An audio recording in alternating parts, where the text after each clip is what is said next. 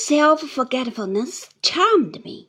Their pride in these girls, and their submission of themselves to all their whims, was the pleasantest little testimony to their own worth I could have desired to see. If Traddles were addressed as a darling once in the course of that evening, and besought to bring something here, or carry something there, or take something up, or put something down, or find something, or fetch something, he was so addressed by one or other of his sisters-in-law at least twelve times in an hour. Neither could they do anything without Sophy. Somebody's hair fell down, and nobody but Sophy could put it up. Somebody forgot how a particular tune went, and nobody but Sophy could hum that tune right. Somebody wanted to recall the name of a place in Devonshire, and only Sophy knew it. Something was wanted to be written home, and Sophy alone could be trusted to write before breakfast in the morning. Somebody broke down in a piece of knitting, and no one but Sophy was able to put the defaulter in the right direction. They were entire mistresses of the place, and Sophy and Charles waited on them.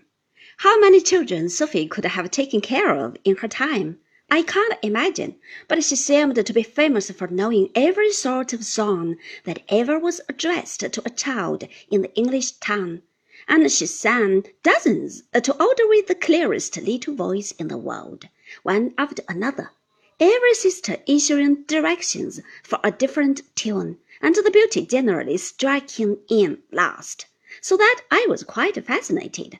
The best of all was that in the midst of their exactions, all the sisters had a great tenderness and respect both for Sophy and Traddles.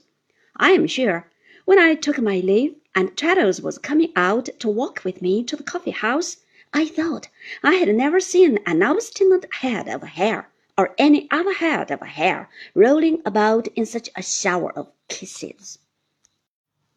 Altogether, it was a scene I could not help dwelling on with pleasure for a long time after I got back and had wished Traddles good night. If I had beheld a thousand roses blowing in a top set of chambers in that withered Gray's Inn, they could not have brightened it half so much.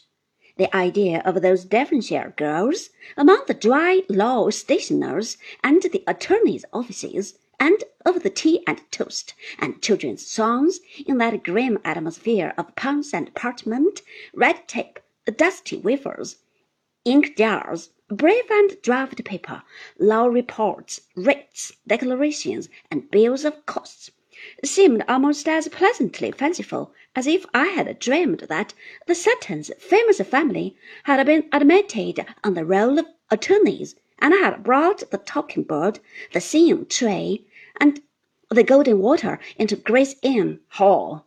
And somehow I found that I had taken leave of Traddles for the night and come back to the coffee house with a great change in my despondency about him. I began to think he would get on in spite of all the many orders of chief waiters in England.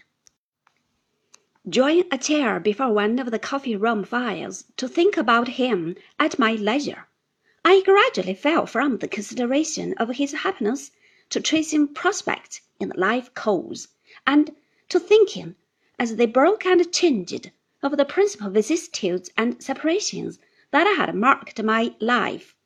I had not seen a coal fire since I had left England three years ago, though many a wood fire had I watched as it crumbled into horrid ashes and mingled with the feathery heap upon the hearth which not inaptly figured to me in my despondency my own dead hopes. I could think of the past now, gravely but not bitterly, and could contemplate the future in a brave spirit. Home, in its best sense, was for me no more. She, in whom I might have inspired a dearer love, I had taught to be my sister. She would marry and I would have new claimants on her tenderness, and in doing it would never know the love for her that had grown up in my heart. It was right that I should pay the forfeit of my headlong passion. What I reaped, I had sown.